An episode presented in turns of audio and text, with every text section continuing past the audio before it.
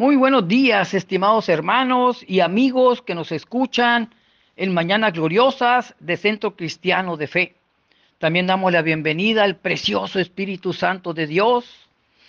Bendito eres, Señor, por este mensaje que nos has dado para tu pueblo. Oramos. Señor y Dios, bendito Padre, hoy esta mañana nos presentamos ante su presencia, Señor, con un corazón agradecido para adorarle y alabarle y darle toda la gloria y honra. Amado Padre Celestial, hoy oramos e intercedemos ante su trono de gloria para que nos ayude a escuchar su voz. ¿A quién iremos, Padre, si solo usted tiene palabra de vida eterna, Señor? Hoy le pido, mi Padre, que disponga los corazones de quienes están escuchando, Padre, para que su palabra llegue, Padre, y penetre, Señor. Nos entiendan y disiernan este mensaje que usted ha preparado para su pueblo. En el nombre de Jesús oramos. Amén y amén. Bendito sea el Señor. El tema de hoy, ¿cómo saber que escucho la voz de Dios? ¿Cómo aprender a escuchar la voz de Dios? ¿Qué pasos debo seguir para escuchar la voz de Dios? En Primera de Samuel 3 del 1 al 10, su bendita palabra nos dice: Samuel, que todavía era joven, servía al Señor bajo el cuidado de Elí. En esos tiempos no era común oír la palabra del Señor, ni eran frecuentes las visiones. Elí ya se había quedado ciego. Un día, mientras él descansaba en su habitación, Samuel dormía en el santuario del Señor, donde se encontraba el arca del, del Señor, donde se encontraba el arca. La lámpara de Dios todavía estaba encendida. El Señor llamó a Samuel y éste respondió, aquí estoy. Y enseguida fue corriendo donde estaba Elí y le dijo, aquí estoy, ¿para qué me llamó usted? Yo no te he llamado, respondió Elí, vuelve a acostarte. Y Samuel volvió a su cama, pero una vez más el Señor lo llamó, Samuel. Él se levantó, fue donde estaba Elí y le dijo, aquí estoy, ¿para qué me llamó usted? Hijo mío, respondió Elí, yo no te he llamado, vuelve a acostarte. Samuel todavía no conocía al Señor, ni su palabra se le había revelado. Por tercera vez llamó el Señor a Samuel. Él se levantó y fue donde estaba Elí. Aquí estoy, le dijo, ¿para qué me llamó usted? Entonces Elí se dio cuenta que el Señor estaba llamando al muchacho. Ve y acuéstate, le dijo Elí. Si alguien vuelve a llamarte, dile, habla, Señor, que tu siervo escucha. Así que Samuel se fue y se acostó en su cama entonces el Señor se le acercó y lo llamó de nuevo. Samuel, Samuel, habla que tu siervo escucha, respondió Samuel. Bendita es la palabra del Señor. Cuando Dios comenzó a hablarle a Samuel, él pensó que era su maestro, Elí, quien le estaba hablando. Aquí lo pudimos ver en 1 Samuel 13, 4 a 6. Las dos veces Elí le dijo a Samuel, yo no te llamé. Luego en la tercera vez que esto ocurrió, Elí por fin se dio cuenta de que era Dios mismo quien llamaba a Samuel. Entonces le dijo a Samuel con una voz que le era familiar para que no tuviera miedo. Samuel estaba acostumbrado a oír la voz de Elí, por lo tanto, cuando Dios le llamó, le sonó a Elí. De la misma manera, Dios quiere que nosotros lo escuchemos, así que nos habla a través de voces que podamos reconocer. A veces puede sonar como nuestra propia voz, a veces como la voz de alguien conocido, pero el hecho es que su voz siempre nos traerá paz cuando el que habla es Dios. Samuel no solo aprendió a oír claramente la palabra de Dios, también la pudo repetir con autoridad. La Biblia dice de él, y Samuel creció y Jehová estaba con él y no dejó caer en tierra ninguna de su palabra. Y todo Israel, desde Dan hasta Berseba, conoció que Samuel era fiel profeta de Jehová. Ahí lo pudimos, lo podemos leer en primera de Samuel 3, 19, 20. Mientras Samuel crecía, el Señor estuvo con él y confirmó todo lo que le había dicho. Y todo Israel, desde Dan hasta Berseba, se dio cuenta de que el Señor había confirmado a Samuel como su profeta. Por eso Samuel aprendió a escuchar la voz de Dios cuando Dios le hablaba. A veces dejamos que nuestras nociones preconcebidas acerca de Dios influyan en lo que pensamos oír de su parte. Por ejemplo, si pensamos en Dios como un consejero sabio y considerado, seremos sensibles a su amor cuando suframos calamidades a causa de nuestra propia insensatez. En cambio, si pensamos que Dios es un juez vengativo, esperemos oír palabras de condenación y castigo al actuar neciamente. Esto no es lo que quiere el Señor. Nuestra relación con Dios influye en cómo oímos a Dios.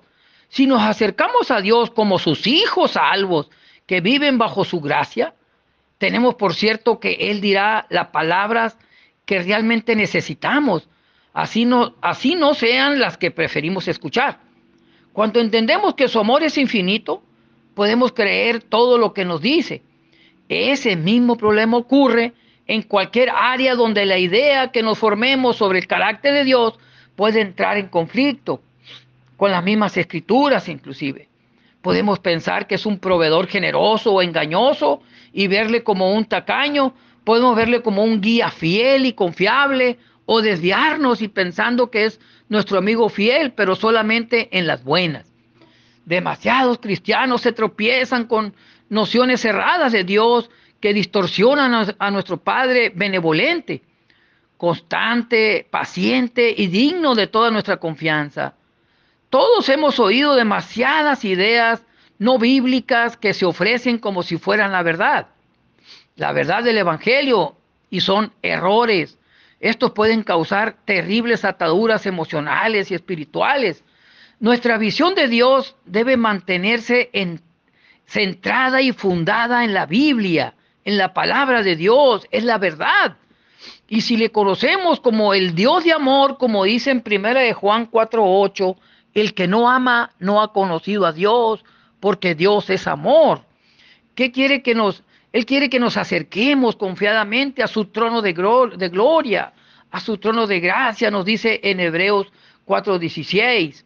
Nuestra confianza en Él será cada vez más completa con respecto a todo lo que nos diga. Siga el consejo de Primera de Tesalonicenses 5:21, que nos dice, examine todo lo que escuche y retenga solamente lo bueno. Se lo repito, examine todo lo que escuche y retenga solamente lo bueno. Eso es lo que nos dice nuestro Padre en sus benditas escrituras para, para entonces poder saber que escucho la voz de Dios y no algo distinto. Bendito sea mi Padre. También tenemos pasos que debemos seguir para escuchar la voz para escuchar lo que dice mi Señor. Tenemos que cultivar estos pasos, tenemos que madurarlos en nuestro corazón y atesorarlos ahí y saber que es el Señor. Pero aquí con estos pasos nos dice muy claro en su santa palabra, que sigue diciendo, así pues, como oímos hoy a Dios cuando nos habla, ¿qué pasos podemos dar para estar listos cuando Él hable y así podamos oír lo que Él nos diga. A veces complicamos el proceso. Dios nos puede pedir que esperemos o puede enviar una respuesta rápidamente. Algunos actúan como si quisieran recibir una llamada telefónica del mismo cielo y saber el plan del Señor para los próximos cinco años o para el año que entra. Pero esto no es inusual. Él utilizará un método tan limitado él quiere que aprendamos a escuchar la voz de su Espíritu Santo. Él no va a limitarse en lo que tú estás pensando, en lo que tú quieres que Él haga, pensando en un programa de un año o dos años. No, el Señor tiene la película completa de tu vida, de tu proyecto de vida. Desarrollar disciplinas espirituales diarias nos ayuda a oírle claramente y aprender a discernir lo correcto.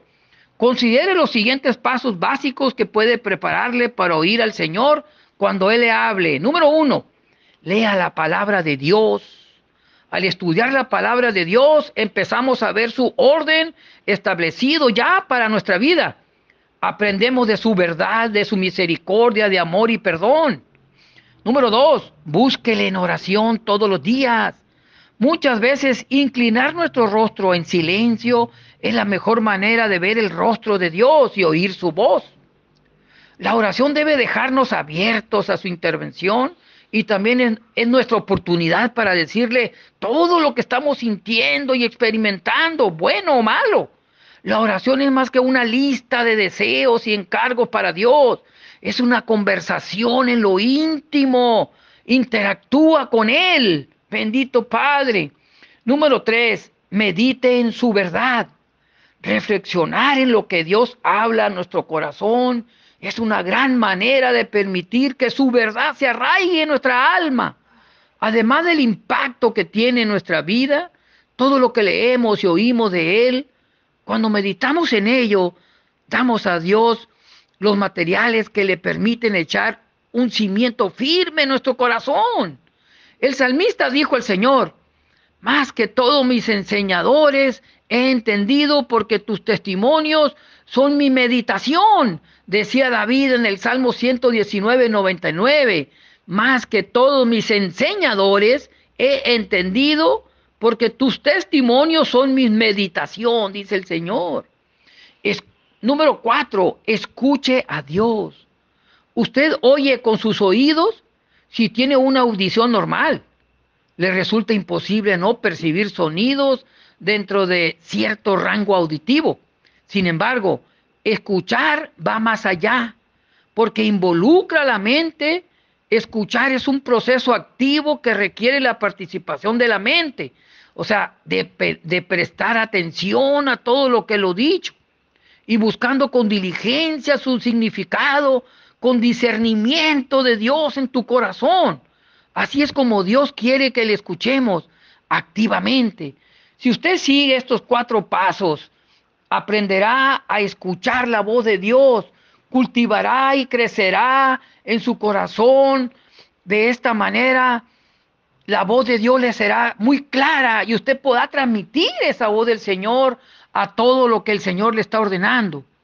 Dios nos habla de diferentes maneras. Muchas personas creen que no oyen a Dios porque están buscando algún tipo de manifestación sobrenatural, que difícilmente ocurra. La mayoría de las veces Dios habla a nuestro corazón a través de la paz o la falta de ella. Si tenemos paz, podemos proceder con lo que nos proporcionamos, que nos, propongamos hacer. Pero si no la tenemos, es una señal de Dios para que nos detengamos. Así dice su palabra. Si tienes paz, cuando escuchas la voz de Dios, continúa. Y si no te da paz lo que estás sintiendo, lo que te están diciendo, lo que soñaste, párate, detente, pídele a Dios en oración, utiliza los cuatro pasos que aquí hemos visto. Dios también nos habla a través de la sabiduría y el sentido común. Él no nos guía a hacer tonterías.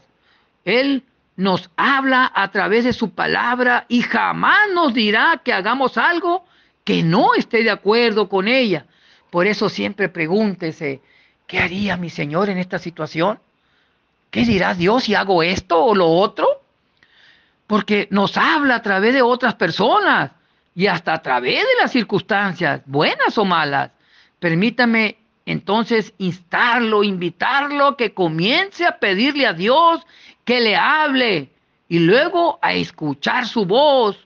Él tiene tantas cosas buenas que decirle.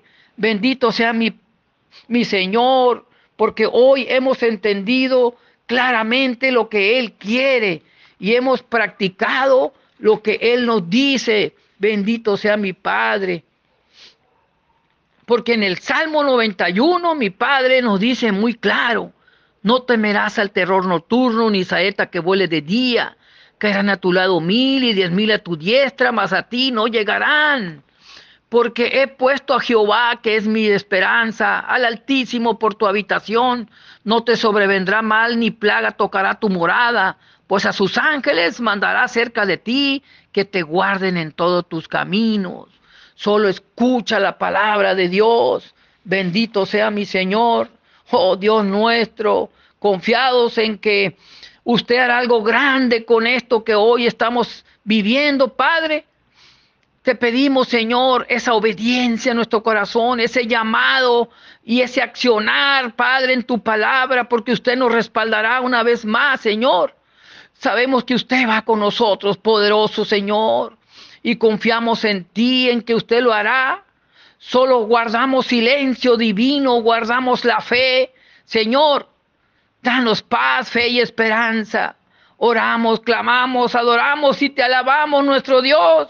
Padre, usted hable y yo escuche, Señor, como dice tu palabra. Bendito sea mi Señor, que estoy dispuesto a escuchar y a que me use. Heme aquí, Padre, en el nombre de Jesús. Amén y amén.